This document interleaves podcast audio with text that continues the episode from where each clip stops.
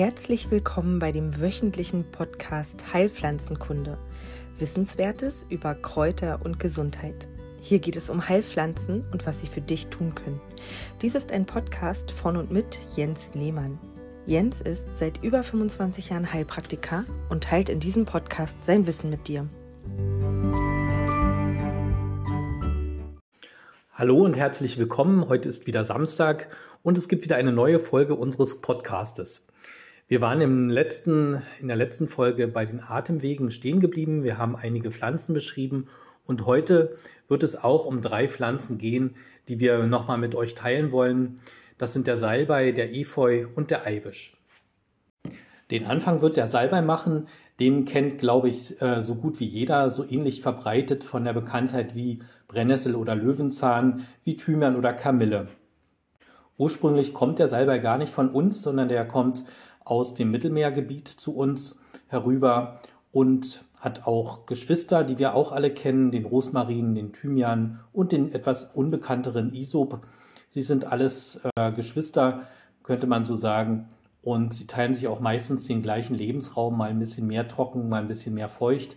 Aber wenn man in ähm, Griechenland oder rund ums Mittelmeer un unterwegs ist, findet man meistens den ein oder anderen Vertreter an der ein oder anderen Ecke eben halt stehen.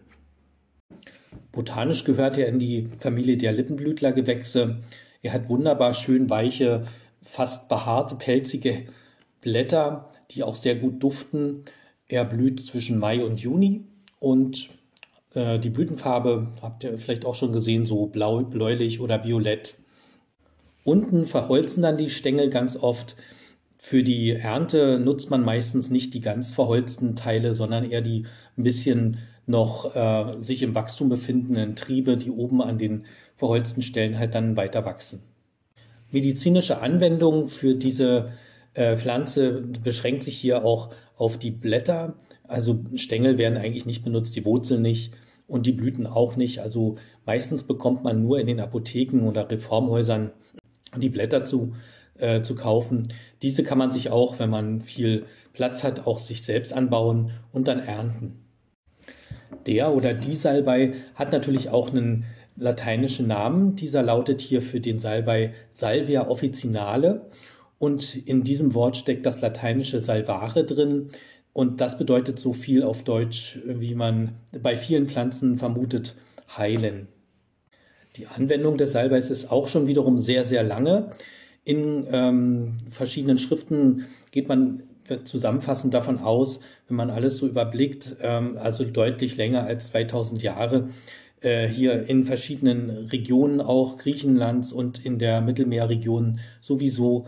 Es gibt so um die 20 Arten vom Salbei und äh, mit den Übersetzungen der jeweiligen Texte ist es ja manchmal nicht so einfach, weil manche beziehen sich auf diese Pflanze, manche, manche nehmen diese Art Pflanze als Salbei. Das haben wir schon auch zuhauf hier in Europa, also im, sagen wir mal, nördlichen Teil ja auch schon erfahren. So heißt eben das regional, die, die eine Pflanze regional so und regional auf der anderen Seite ähm, äh, Deutschlands äh, wird die gleiche Pflanze anders genannt. Also das gibt immer unterschiedliche Angaben, aber es sind sich wohl eigentlich ziemlich viele Geschichtsforscher und ähm, Botaniker einig, dass der Salbei ganz äh, groß in der Verwendung früher schon anzutreffen war.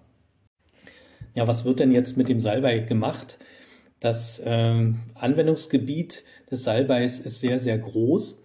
Es gibt ganz verschiedene Abzweige und ich versuche das nach und nach für euch hier rauszuarbeiten. Also wir haben erstmal den Salbei äh, hier auch in dem Blog untergebracht, weil er die ganzen Atemwege gut pflegt. Das äh, meint den Mund- und Rachenraum und den Kehlkopfbereich und natürlich die Bronchien. Jeder kennt ja von euch bestimmt die Anwendung so einer Gurgellösung oder einer Gurgelanwendung mit Salbei als Tee oder alkoholisch. Das wäre der Anwendungsbereich im, Mund, im, im Mundraum und Rachenraum bei Angina oder einfach Zahnfleischentzündungen. Das kann man damit machen. Er verhindert äh, Zahnfleischbluten und ähm, maskiert oder, oder, oder schützt vor ähm, Mundgeruch, der wirklich von der fehlenden Zahnhygiene herkommen könnte oder von nicht gut sitzenden Prothesen oder Brücken oder äh, Zahn ähm. Viel früher wurde er auch als Zahnbürste benutzt und zwar legte man sich die ähm, Blätter so um den Zeigefinger drumherum und wischte dann mit diesem Zeigefinger und dem Blatt im Mund herum und hat damit die Zähne sauber gemacht. Natürlich kann man nicht zwischen die äh, Zwischenräume der Zähne damit, aber die größeren Flächen sind damit sehr gut sauber geworden, haben gut geduftet und äh, die ätherischen Öle, die wir gleich uns noch weiter ansehen wollen, die sind natürlich auch gegen Bakterien aller Art gut wirksam und somit hat man halt versucht, die Zahnhygiene damals oder die Zähne so lange wie möglich zu erhalten. Ein weiterer Anwendungsbereich des Salbeis liegt im Magen-Darm-Bereich vor, hier mit den jeweiligen Symptomen eben Durchfall und Blähungen, Geschwürsbildungen, Appetitlosigkeit.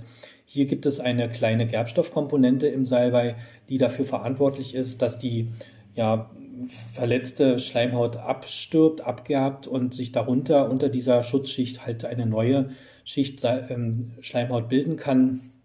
Und die ätherischen Öle, die da im, im Salbei ebenfalls zu finden sind, gehen daneben halt auch nochmal speziell gegen Bakterien und Pilze halt vor. Das ist auch ähm, eine leichte Anwendung oder eine, eine kleinere Anwendung, die man nicht so oft benutzt, aber es ist immer gut, wenn man viele Komponenten beisammen hat. Die Salbeiblätter sehen auch pelzig aus. Sie ähm, haben so kleine Haare. Wenn man sie sich genauer anschaut, äh, sind die Haare vergleichbar mit den Bestandteilen oder, oder äh, physischen Strukturen von Schleimhäuten. Hier äh, kann man fast eins zu eins sagen, ähm, Blätter, die so behaart sind, haben meistens auch immer einen Schleimhautbezug und egal auf welcher Ecke äh, des Körpers die Schleimhäute halt behandelt werden, mit diesen Pflanzen liegt ihr immer richtig, wenn es darum geht, äh, akute Schleimhautentzündungen behandeln zu müssen oder zu wollen. Prinzipiell ist aber der Salbei eben ein sehr gutes Regulationsmittel für die Sekretionen, also alles, was das Wasser oder die Flüssigkeiten betrifft, die werden eben zurückgehalten durch den Salbei. Und so sind eben Anwendungsgebiete wie der übermäßige Schweiß, eben auch Fußschweiß mit betroffen, aber genauso gut eben diese gerbende Wirkung oder eben ähm, äh, einschließende Wirkung in den Schleimhäuten. Wir haben in unserem Körper ja verschiedene Hormone und eines davon ist eben bei den Frauen mehr aktiv, das ist das Östrogen und das schließt eben äh, auch Flüssigkeiten in die Schleimhäute ein und bereitet die, den weiblichen Körper eben auf die Schwangerschaft vor. Und dieses ähm, Prinzip oder dieses Wirk, dieser Wirkmechanismus, der ist eben sehr stark eben beim Salbei vorhanden, so dass wir hier vom Östrogenprinzip sprechen des Salbeis. Somit kann man eben den Salbei eben auch bei Erkrankungen einsetzen oder Symptomen einsetzen, die halt mit äh, vermehrter Sekretion einhergehen, also Angst und Stress und Wechseljahrsbeschwerden sowieso, Übergewicht auch, äh, zu hoher Blutdruck, Schilddrüsenüberfunktionen, ähm, Schwindsucht, na gut, okay, das ist halt ähm, jetzt ein bisschen veralteter Begriff, aber eben in jedem Fall Nachtschweiße sind hier zu nennen. Diese werden, diese Symptome werden durch den Salbei durchaus verbessert. Jetzt auch nicht wiederum nach kurzer Anwendung, muss man sich schon ein bisschen Mühe geben und ein bisschen länger durchhalten. Aber ähm, ein Versuch ist es auf alle Fälle wert. Das Thema Nachtschweiß ist ja ganz oft eine Begleiterscheinung der klimakterischen Phase der Frau. Hier ist auch der Salbei eine der Hauptpflanzen, die man da einsetzen sollte, um diese Art von Beschwerde irgendwie in den Griff zu bekommen oder wenigstens zu lindern. ähm, nichts ist schlimmer, als wenn äh, die Frau sich halt mehrmals in der Nacht umziehen muss, weil einfach so viel äh, Schweiß hervortritt. Hier kann man den äh, Salbei natürlich auch mit Holunder mischen und mit Vergissmeinnicht und mit Nelkenwurz das, ähm, und mit Linde. Linde habe ich vielleicht auch noch vergessen. Also äh, da gibt es verschiedene Pflanzen, die dementsprechend gut einsetzbar sind. Ein weiteres äh, Thema komme ich zwar jetzt gerade ein bisschen vom Atemwegsthema ähm, ab, aber äh, das berührt jetzt den Salbei natürlich unmittelbar, ist eben diese, dieses östrogene Prinzip braucht man ja auch für die Knorpel und ähm, ja, knorpeligen Strukturen, Bandscheiben, aber eben auch der ganzen Gewebe, die halt in den Gelenken für ein gutes Arbeiten halt wirken. Und hier ist eben auch äh, im Klimakterium ganz oft der Estro Östrogenspiegel gesunken und die Flüssigkeit, die sich normalerweise in den Knorpeln aufhalten würde, die ist dann entsprechend vermindert und da kann man halt auch wiederum mit dem Salbei gut gegenarbeiten, sodass der äh, Salbei ja gar nicht direkt eine Art Knochenpflanze ist. Also, aber viele Frauen haben im Klimakterium einfach Knochenbeschwerden und hier ist der Salbei eben ziemlich gut äh, als Alternative dazu einzusetzen. Und nicht, zum, nicht zu guter Letzt, natürlich ist auch die Haut ja flüssigkeitsgefüllt. Äh, man beobachtet es ja immer wieder relativ ähm, schlanke Mitmenschen haben natürlich auch einen sehr, ähm, eine sehr große Neigung, Falten auszuprägen, gerade im Alter. Und ein bisschen propere Menschen sind meistens faltenfreier. Das liegt einfach an dem Zustand der Haut, die halt dann flüssigkeitsgefüllt ist oder nicht. Und hier kann man mit dem Salbei natürlich auch gerade für diese Zustände der, Alt, äh, der Antifalten-Fraktion ähm, äh, gute Dienste leisten. Also immer mal einen Salbeitee zwischendurch trinken. Schützt jetzt nicht vor allen Falten, allerdings kann man schon sagen, äh, es verhindert bestimmt das Entstehen oder vorzeitige Verstehen, äh, Entstehen von neuen. Und zu guter Letzt kann man mit dem äh, Salbei auch wunderbar räuchern. Er ist ein hervorragendes Mittel zur Konzentrationsförderung und gleichzeitig aber reinigt er auch eben Strukturen wie Häuser und Räume, Orte, alles, was man sauber haben möchte, vorher verstorbene äh, Menschen drin gelebt, also verstorben sind, ähm, genauso gut wie Streitereien, ähm, Auswirkungen von, von großen Auseinandersetzungen werden mit dem Salbei gut neutralisiert und ausgeleitet. Zusammenfassend äh, lässt sich dann sagen, also die Wirkungen des Salbeis sind auswurffördernd und wundheilend, in jedem Fall auf die Bronchialschleimhäute. Empfängnisfördernd, ja, das betrifft den Östrogenanteil, blutstillend auch wieder den Gerbstoffanteil und die ätherischen Öle, die wirken halt auch nochmal antibakteriell und pilzwidrig. Dann ist der Salbei schweißheimhemmend und eben insgesamt allgemein Östrogen. Von den äh, Dingen, die man vom Salbei bekommt, in den Apotheken hatte ich schon gesagt, ne, das sind die Blätter.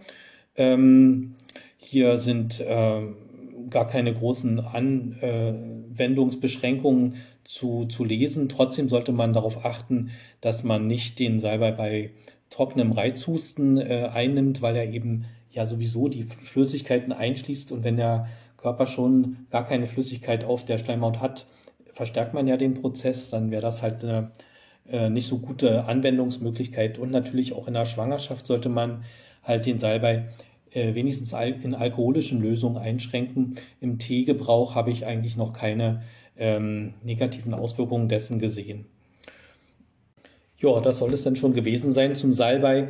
Also das ist eine Pflanze, die in jedem Fall in einer Apotheke äh, von euch gehört. Die kann man sich auch sehr gut selber äh, herstellen, indem man halt einen Topf Salbei kauft, den auf dem Balkon äh, kultiviert oder im Garten und dann eben äh, ab Sommer eben erntet.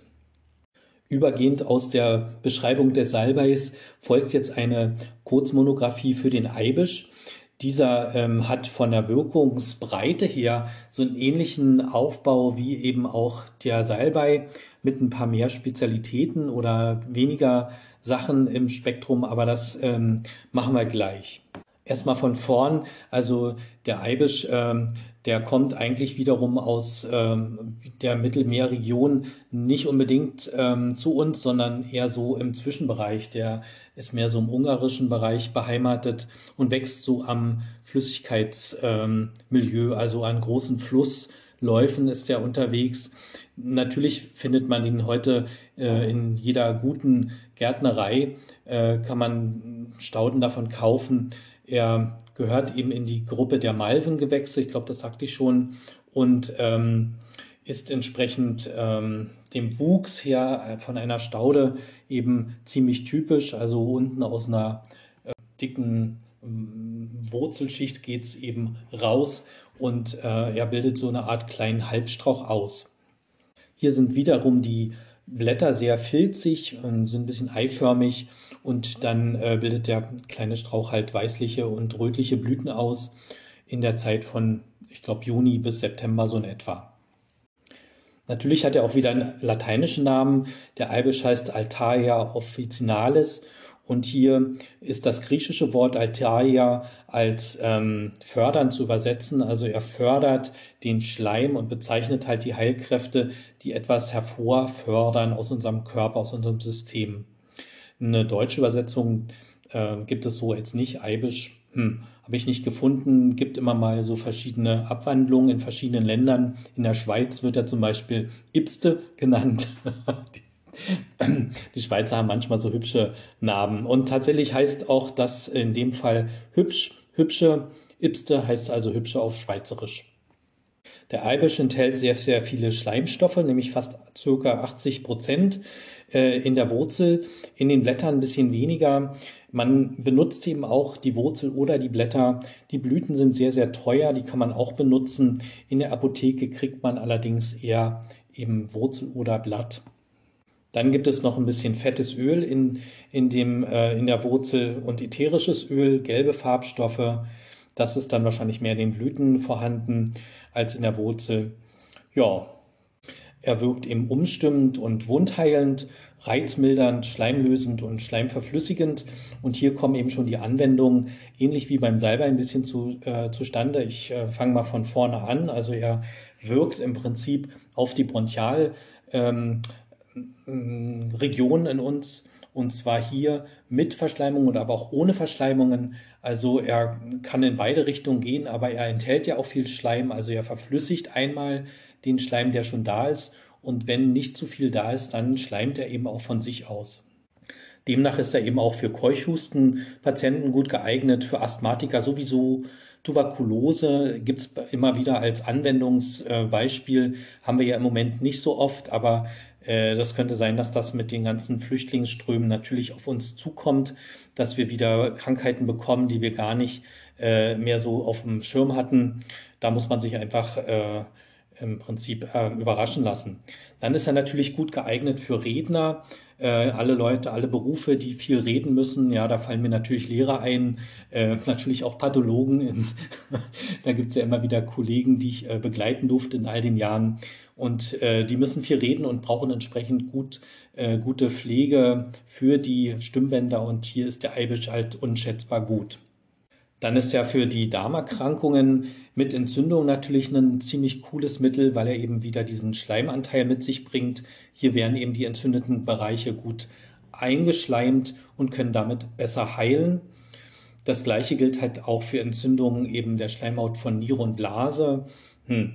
Ja, das äh, nutze ich gar nicht so oft. Allerdings ähm, ist äh, eine Blasenentzündung ja in, so in Sonderheit sehr, sehr unangenehm. Und da ist immer gut, wenn man viele ähm, Komponenten mal probiert und für den einen ist das gut und für den anderen ist das gut. Das kommt immer ein bisschen so drauf an, wie der Mensch so insgesamt aufgestellt ist. Ja, und gut, zu guter Letzt äh, kann ich noch die Anwendung der Blüte beisteuern. Und zwar die Eibeschblüten, die sind eben sehr, sehr leicht, wie viele Blüten natürlich auch. Und äh, an einem Busch, je nach Größe, sind jetzt auch nicht unzählig viele dran. Also das ist eine ziemliche Plackerei, sich äh, Eibischblüten selber zu pflücken, geht aber zu machen. Und hier war die Anwendung in früherer Zeit oft eben auf Nerven bezogen, also alle Nervenschmerzen, die man so kennt, Amputationsbereich oder eben Verletzungen im Kopfbereich, die dann halt äh, mit unseren nervenführenden äh, Organen wie Auge oder Ohr und Nase zu tun haben. Hier werden die Verletzungen entsprechend gut behandelt, gepflegt und die Nerven restauriert, also wieder gängig gemacht und wieder gut äh, versorgt. Und darüber hinaus gibt es natürlich auch noch diese Anwendung der Blüten eben für, äh, für die seelische Komponente. Hier will ich nicht verhehlen, dass es immer wieder Menschen gibt, die verschiedene ähm, Ideen so lange mit sich rumtragen und die fressen sich dann sozusagen wie, wie richtig rein. Also alles, was äh, lange gefasst wurde an, als an, an Entschluss und nicht umgesetzt wurde, das äh, kann man mit dem Eibisch ganz gut angehen. Hier werden diese ganzen Vorstellungen und Glaubenssätze mit angepackt und aufgebrochen. Natürlich ist da auch eine Gesprächstherapie nützlich, aber man kann das eben stofflich mit Hilfe dieser Eibischblüten auch ganz gut unterstützen. Ja, mehr gibt es zum Eibisch, glaube ich, nicht zu sagen. Eine schöne Pflanze, ebenso wie die Schweizer sagen Ipste. Damit soll es dann hier an dieser Stelle zu Ende sein.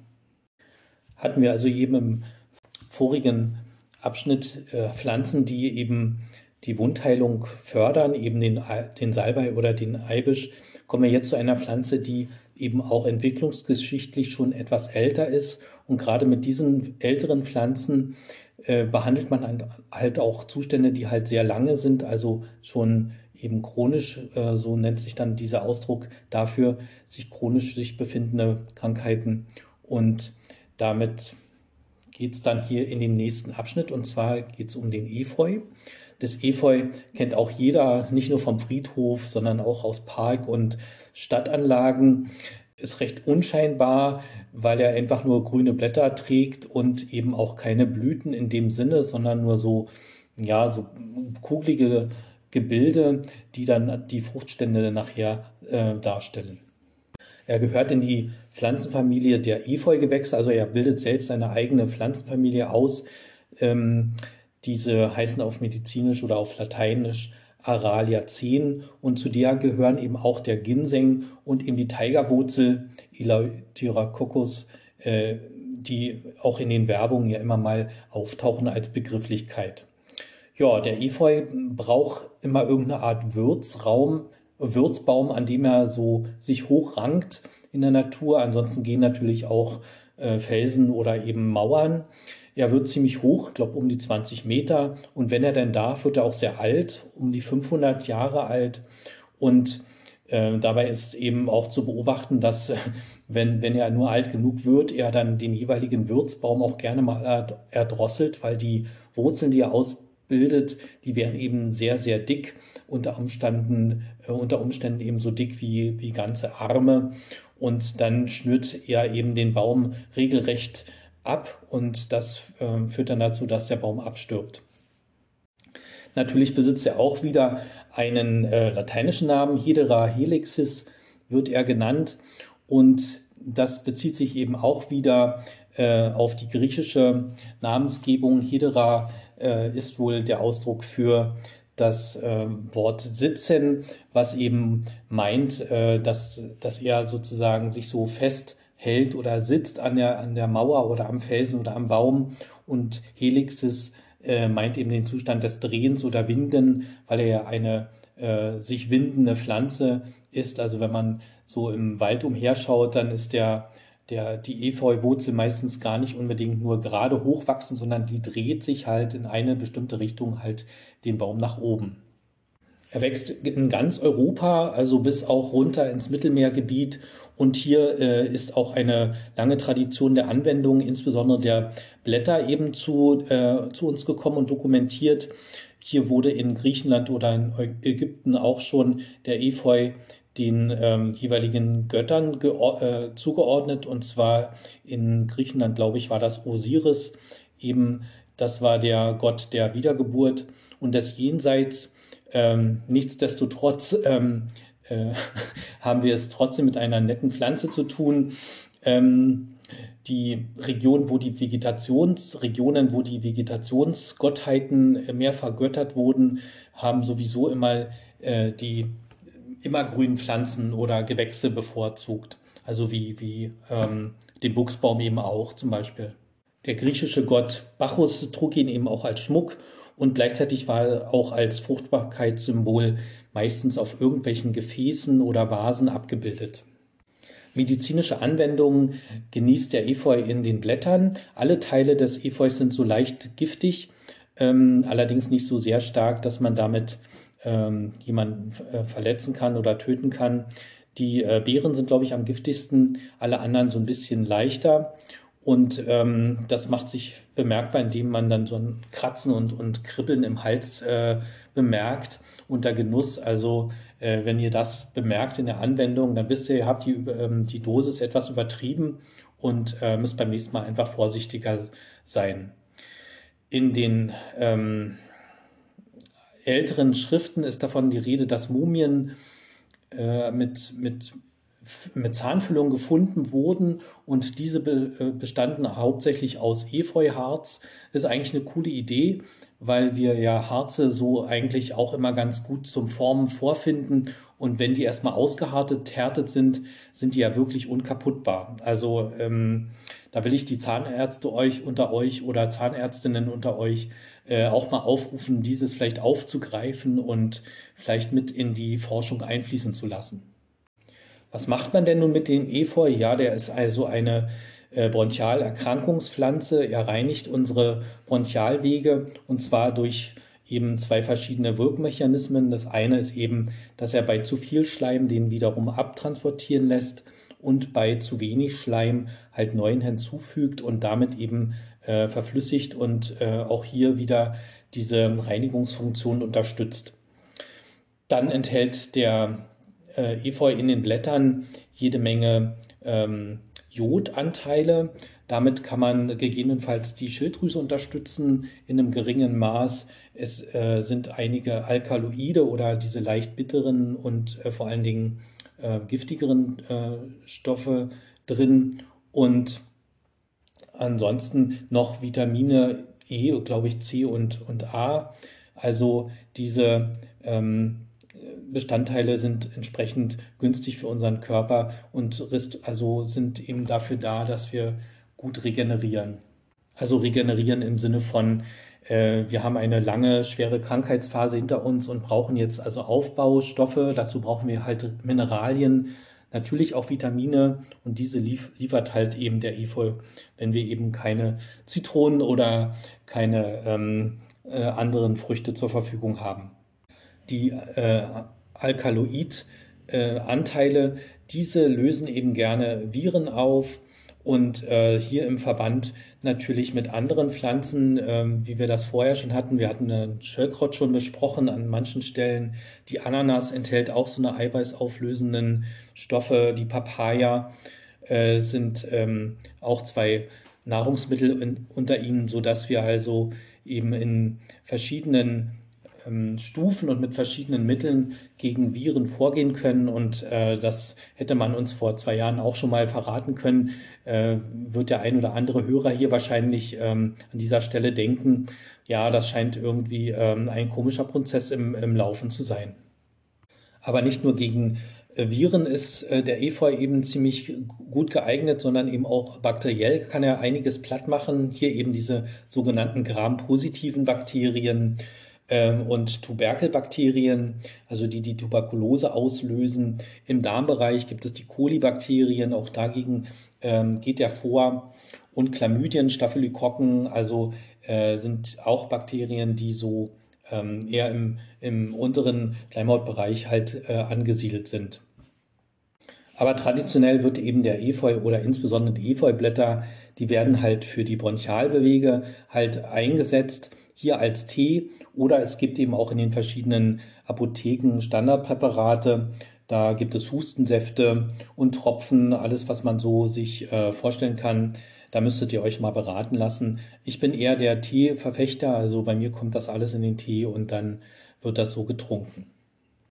Wenn man den Efeu in der Natur betrachtet, dann wächst er halt vom Schatten ins Licht, also von unten von der Bodendeckung, wo wenig Licht herrscht, klimmt er die Bäume nach oben und versucht ins Licht zu kommen. Auch hier kann man im übertragenen Sinne von einer Art Signatur oder einer Art äh, von außen Sichtbarwerdung der Heilwirkung sprechen. Auch hier fördert der Efeu bei längerer Anwendung eben das äh, Bewusstwerden von Prozessen. Äh, große Stücke halte ich auf die Präparate von der Firma Ceres. Ich weiß gar nicht, ob ich hier überhaupt Werbung machen darf in dem Blog. Ähm, aber ich mache es einfach, also in der Hoffnung, dass mir nichts Nachteiliges davon übrig bleibt.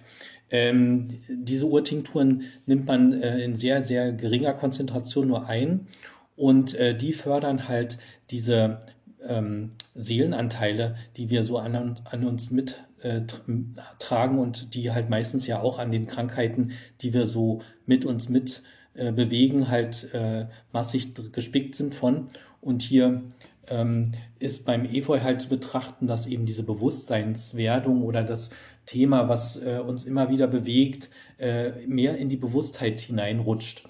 Also das Unterbewusste wird entsprechend überführt ins Bewusste und ähm, dann kann man mit den Dingen besser umgehen. Abschließend lässt sich dann eben damit dann auch sagen, dass eben diese ähm, alten Pflanzen, wir hatten im äh, vorigen Blog noch die isländische Flechte, das ist ja auch eine Pflanze, die kulturgeschichtlich gesehen alt ist. Und eben der Efeu, das sind eben Pflanzen, mit denen man alte Dinge angeht, alte Erkrankungen, alte Zustände. Und dann gibt es eben darüber hinaus auch noch Pflanzen, die sind ein bisschen jünger, eben wie der Eibisch. Das sind eben sogenannte Wundheilpflanzen, die eben für den aktuellen Zustand oder für eine vorübergehende ähm, Erkrankung halt eher nützlich sind. Hat man es mit wirklich zehn Prozessen zu tun, muss man eben ein bisschen mehr Zeit in Anspruch nehmen und in, in Planung nehmen. Ähm, ja, ich glaube, soweit, so gut zu dem Thema. Ich glaube, das wäre es auch gewesen, was jetzt die Atemwege angeht.